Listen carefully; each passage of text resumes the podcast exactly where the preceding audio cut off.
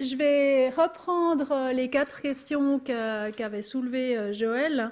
Et puis, ce sera assez facile pour moi puisque Martine a bien bien préparé le terrain et que je pense qu'on est à peu près sur la même longueur d'onde. Et donc, je vais, je vais pouvoir aussi reprendre certaines choses par rapport à ce qu'elle a dit.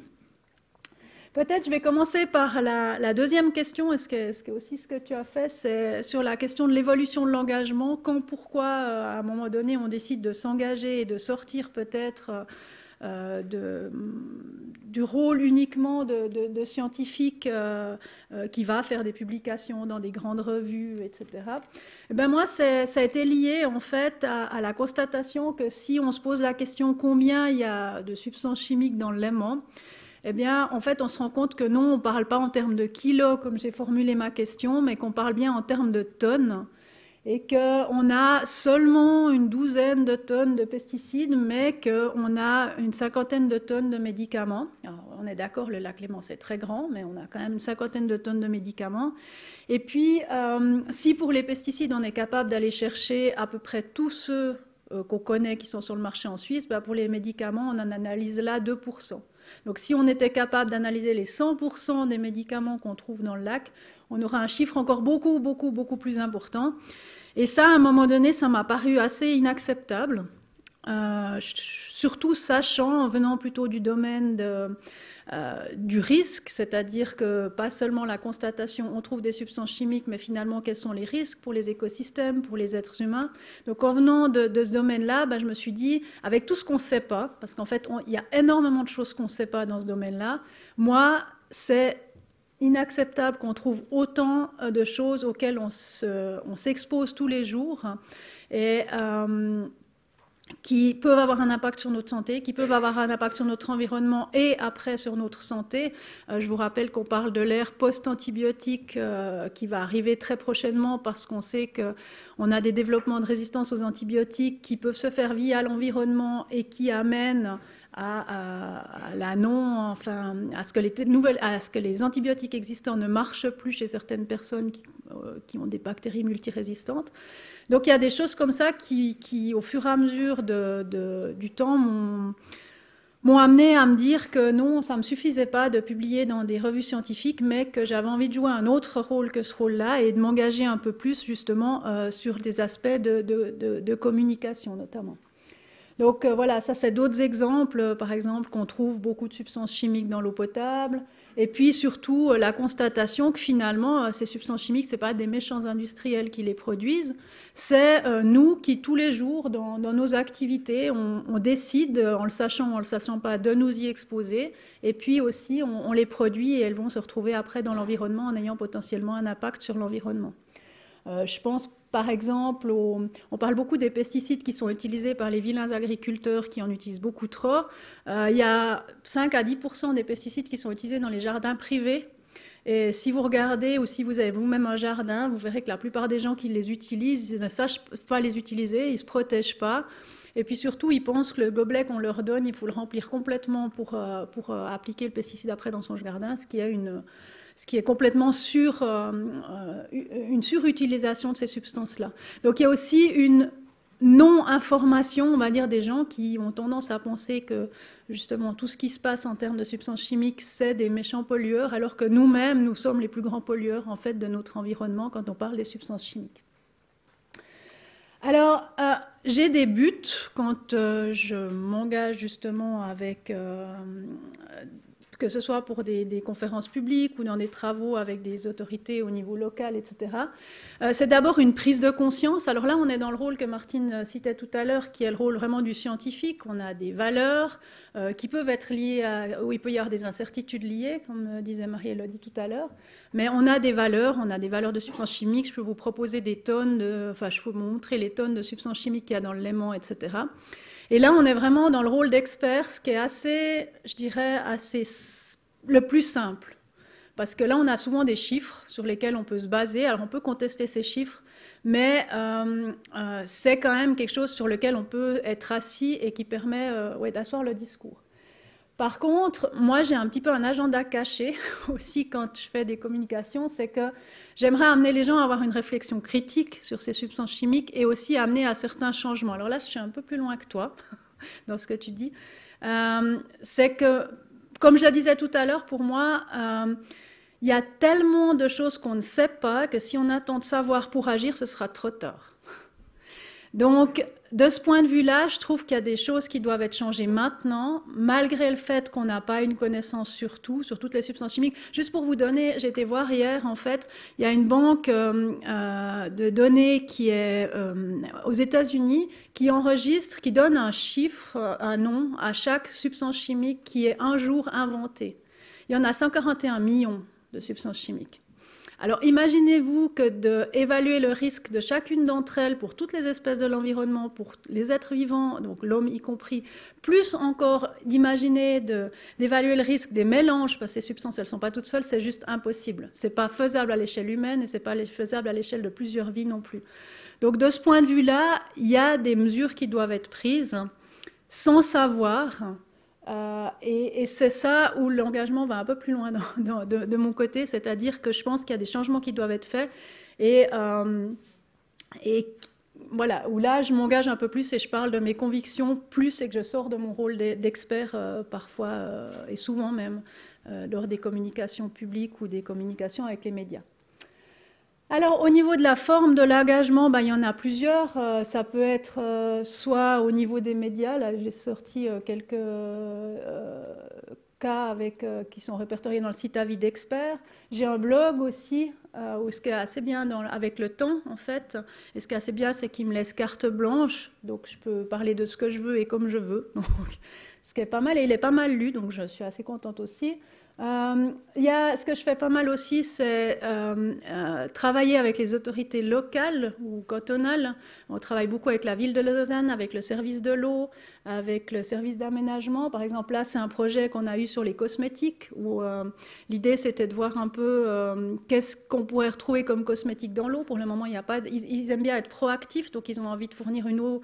je vous parlais avant d'eau potable, ils ont envie de fournir une eau de qualité, donc ils ont envie de surveiller le maximum de substances dans l'eau, mais ils peuvent pas tout faire. Donc on a essayé de trier un peu toutes ces substances et de voir euh, qu'est-ce qu'ils devaient surveiller.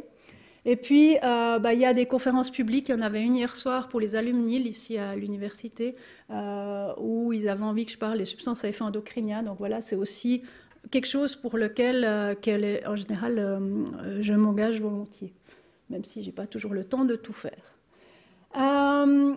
au niveau du lieu et du contexte de l'engagement, donc, je dirais, comme je disais tout à l'heure, euh, quand on parle uniquement de la prise de conscience, de l'état des lieux, c'est assez simple parce qu'on est dans le domaine de l'expertise. Personne, il y a des gens qui peuvent nous contester sur les chiffres, c'est vrai, mais euh, alors après peut-être qu'on finit en disant chacun a son avis, on reste là-dessus.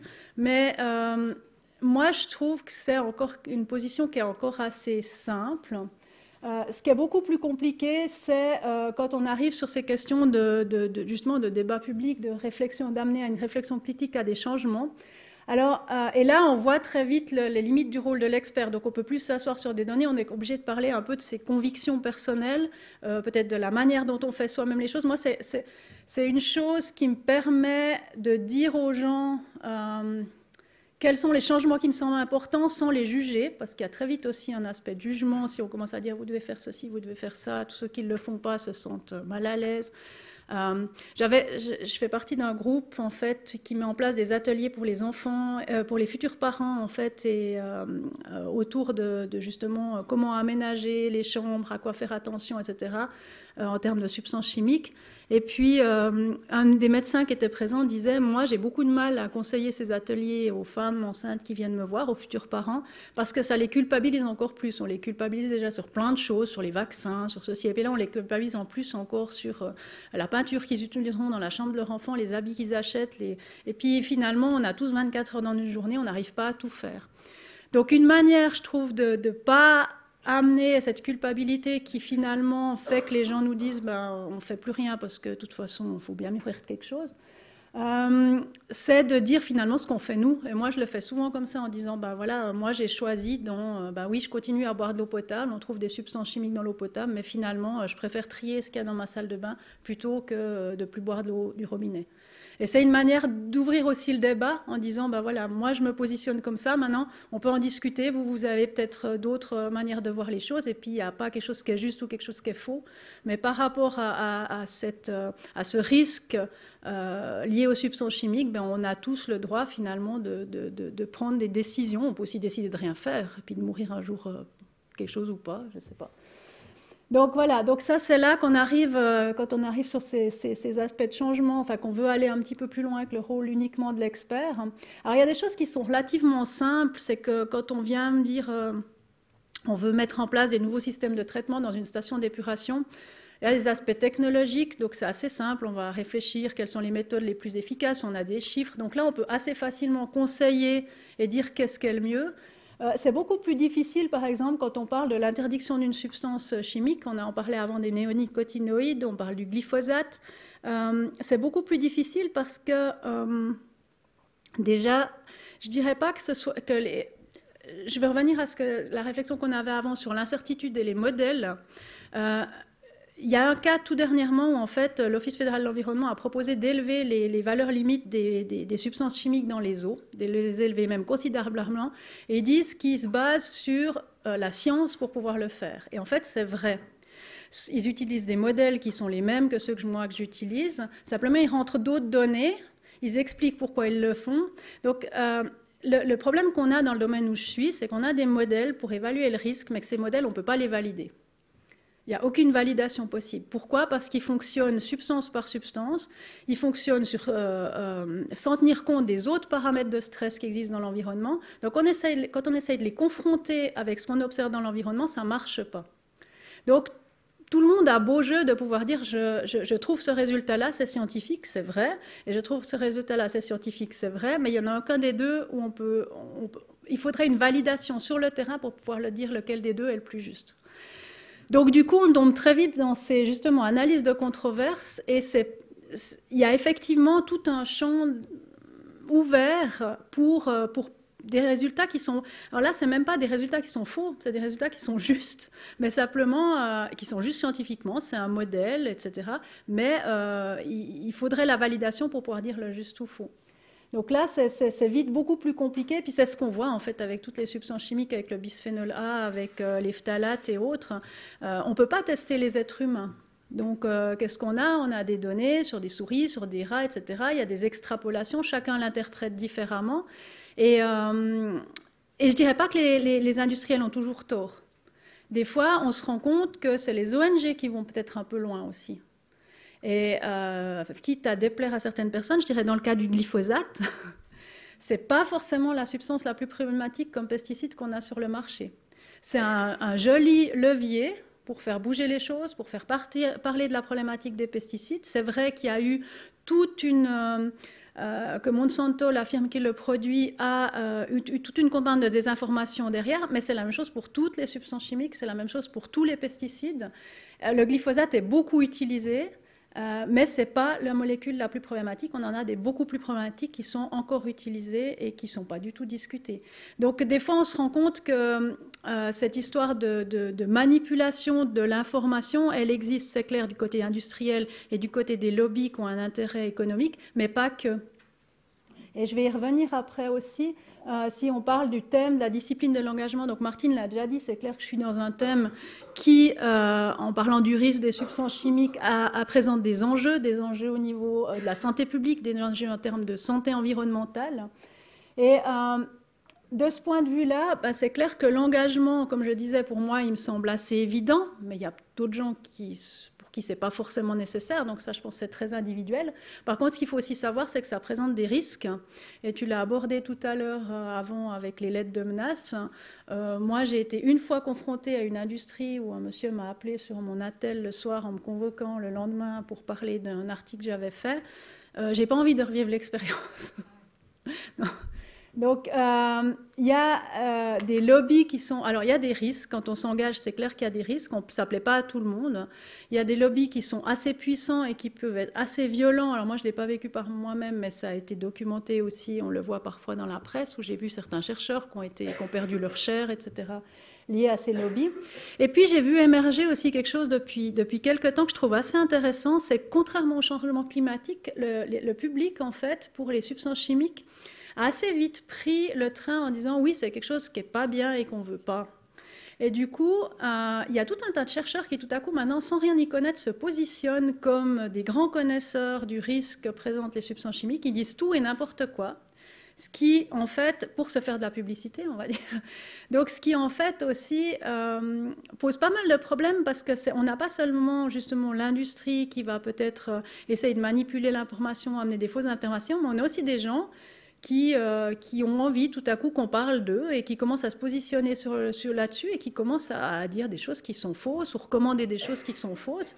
Et, c'est vraiment difficile euh, pour le public après de savoir euh, qu'est-ce qu'il faut faire. Moi, j'ai souvent des gens, surtout dans les conférences publiques, qui viennent vers moi puis qui me disent, on a toute cette information perturbateur endocrinien, tout le monde a pris ce mot comme une mode. Maintenant, on voit ça partout. personne ne sait ce que c'est, mais il y en a partout. Et nous, on ne sait plus quoi faire.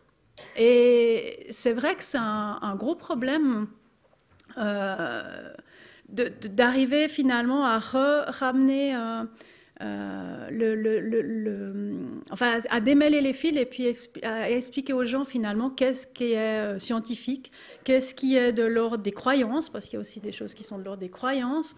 donc c'est vraiment, enfin, moi j'arrive pas à rester sur ce rôle uniquement d'expert. Je trouve que très vite on est amené à aller sur d'autres sur d'autres plans, en fait. Voilà, c'était ce que je voulais vous dire. J'ai plus mon temps.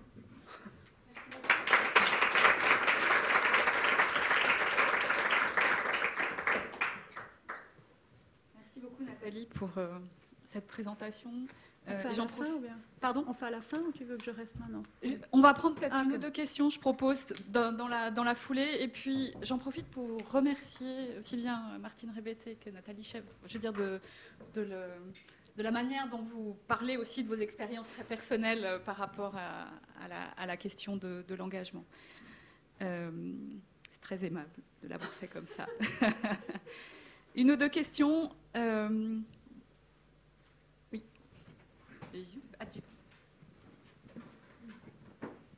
J'ai une question par rapport à. Alors, j'étais aussi euh, partiellement impliquée dans cette question de prise de position que tu as mentionné tout à l'heure par rapport à l'élévation des valeurs seuil euh, de la qualité des eaux. Et puis, la question que je me pose tout le temps, c'est que quelles sont les limites dans ce qu'on a le droit de faire ou de dire en dehors de l'université, imposées par l'institution? Alors, c'est c'est une bonne question, je ne sais, pas. Je ne sais pas, et je me suis déjà posé la question plein de fois, mais je me suis encore jamais fait taper sur les doigts. Donc je me dis que pour le moment, j'ai pas été trop loin. mais on n'a pas de règles. Il n'y a pas une charte, il n'y a pas. Enfin, je sais pas. Euh, moi, j'ai jamais vu de. Il y a une charte? Non. Alors, euh, je, vous remercie de, enfin, vraiment d'avoir posé cette question-là parce que quand notre deuxième, euh, notre notre troisième problématique, en fait, par rapport au contexte de l'engagement, ça participait de cette question-là, à savoir, en fait, dans quelle mesure l'institution accompagne cet engagement et même le promeut. Euh, et euh, bah, non, dans le cas de l'UNIL, j'ai pas de, j'ai pas de réponse. Martine, tu voulais réagir aussi Oui, moi j'ai fréquenté plusieurs institutions et ce que je peux dire, c'est que ça dépend vraiment, c'est très variable d'une institution à l'autre.